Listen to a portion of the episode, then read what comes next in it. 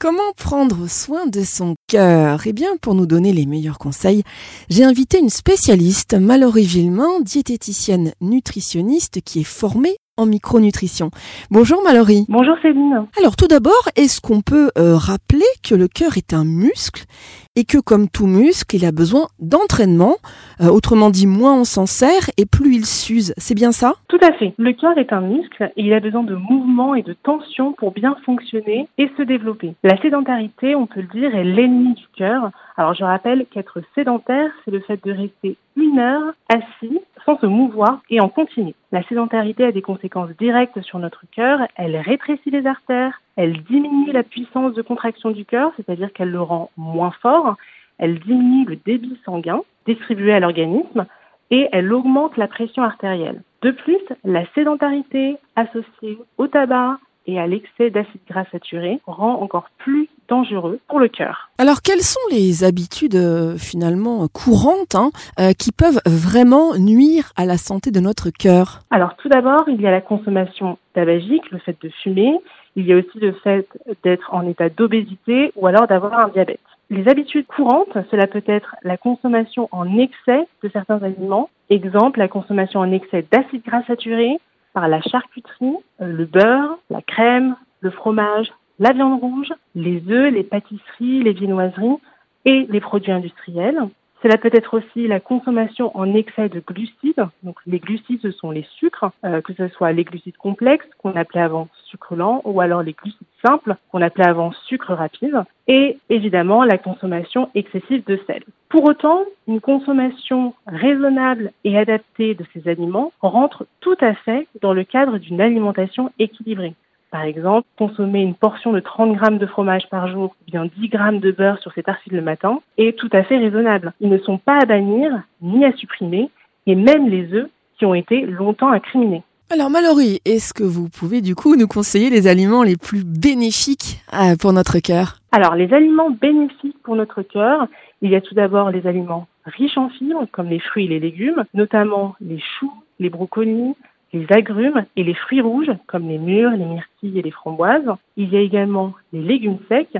Et comme on parle aussi d'aliments riches en fibres, c'est pour ça qu'il faut privilégier les féculents complets comme le riz complet ou les pâtes complètes. Ensuite, il y a également les aliments riches en acides gras insaturés comme l'huile d'olive, qui est riche en oméga 9 et qui permet de protéger notre cœur. Il y a également d'autres huiles végétales comme l'huile de colza, l'huile de noix ou l'huile de lin, qui sont riches en oméga 3 et qui permettent une bonne élasticité, une bonne fluidité des artères. Il y a également les poissons gras qui sont riches en oméga 3, comme la sardine, le hareng, le maquereau et le saumon, et également les graines oléagineuses comme les noix, les amandes et les noisettes. Tous ces aliments sont riches en antioxydants, en polyphénol et en vitamine C pour les fruits et légumes, également en vitamine E pour les huiles végétales. Alors le sel et le sucre sont souvent décriés, hein, mais Mallory, est-ce qu'ils sont vraiment euh, des ennemis du cœur? Alors oui, mais en excès. Parce qu'il faut le rappeler, le sel est utile au bon fonctionnement de l'organisme. Il est responsable de la transmission des messages nerveux, de la régulation du volume sanguin et également de la contraction musculaire. De même, les glucides, que ce soit les glucides complexes ou les glucides simples, sont également utiles à notre corps. Mais par contre, il est vrai qu'en excès, là, ça devient dangereux. Par exemple, le sel en excès augmente la pression artérielle, modifie la structure des artères, donc il les rend plus rigides, et augmente le risque d'apparition des maladies cardiovasculaires.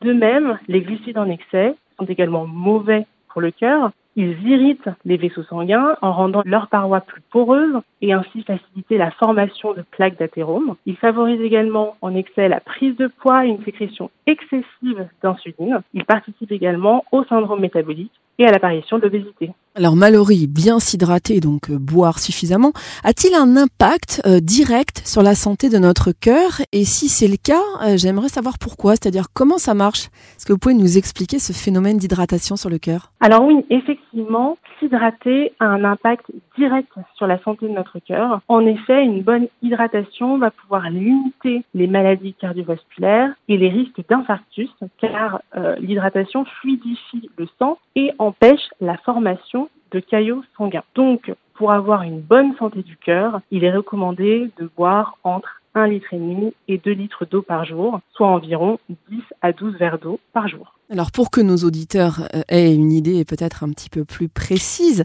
est-ce que vous pourriez nous donner euh, un menu type, c'est-à-dire une entrée, un plat et puis un dessert, euh, qui fera du bien à notre cœur? Alors oui, par exemple, un menu de saison, cela peut être en entrée une salade d'endives aux noix, puis une dinde de saumon accompagnée d'une poêlée automnale avec du potimarron, des champignons, des châtaignes, si vous aimez bien cela. Et en dessert, un yaourt avec un fruit de saison comme une pomme ou alors trois prunes, ou alors pourquoi pas des fruits rouges, même si c'est un petit peu moins la saison, si vous les prenez surgelés, ils auront gardé toutes leurs vitamines et ils sont également riches en antioxydants. Alors on l'a dit, euh, ne pas se servir de son cœur, c'est l'user, il faut bien le comprendre. Alors combien doit-on faire d'activité physique par jour euh, pour le muscler, ce cœur, et donc l'entretenir? Quelles sont vos recommandations de professionnels, Mallory? Alors, tout d'abord, il est important de rappeler que l'important c'est d'avoir une activité sportive régulière surtout régulière avec au moins trois séances par semaine. Les activités physiques bonnes pour le cœur, cela peut être la marche, le vélo, la natation, la course à pied et la session de cardio de minimum 30 minutes. Ce qu'il faut également, en plus d'une activité sportive, c'est d'être actif durant la journée. Donc, s'étirer, bouger et bouger surtout toutes les heures permet une bonne santé du cœur. Alors on nous donne souvent des conseils pour réduire notre stress qui est préjudiciable d'une part à notre santé, à notre organisme, mais surtout euh, à la santé de notre cœur. Euh, Mallory, quels sont vos conseils, vos petites astuces, vos trucs anti-stress pour l'aider, ce cœur, à bien ou à mieux fonctionner? Alors, un stress, quel qu'il soit, génère l'accélération du cœur, des crispations, des tensions ou alors le fait de retenir notre souffle. Donc, mes conseils anti-stress, tout d'abord, la respiration. Revenir à sa respiration peut euh, permettre de ralentir sa fréquence cardiaque, permet de revenir au moment présent et donc de diminuer les pensées. Un bon exercice, on en parle souvent en ce moment, c'est la cohérence cardiaque, qui est l'état particulier où les battements du cœur entrent en cohérence avec la respiration. Autre conseil, cela peut être la méditation, la marche en pleine nature, c'est encore mieux, ou bien une session d'activité physique. Une bonne nuit de sommeil peut également être une bonne idée pour réduire votre stress. Autre chose, si vous euh, avez l'habitude d'écrire, tenir un journal pour écrire ses pensées et littéralement les sortir de notre tête, ou alors socialiser, parler et discuter avec des personnes de confiance ou que l'on apprécie, ou alors avec un professionnel de santé. Ce qu'il faut retenir, c'est que l'important est de pouvoir choisir une ou plusieurs de ces activités qui nous ressemblent, de se les approprier et ainsi les bénéfices seront démultipliés. Mallory Villemain, merci infiniment. Merci à vous Céline. Et je rappelle que vous êtes spécialiste en micronutrition et que vous exercez à l'hôpital Ambroise Paré en région parisienne.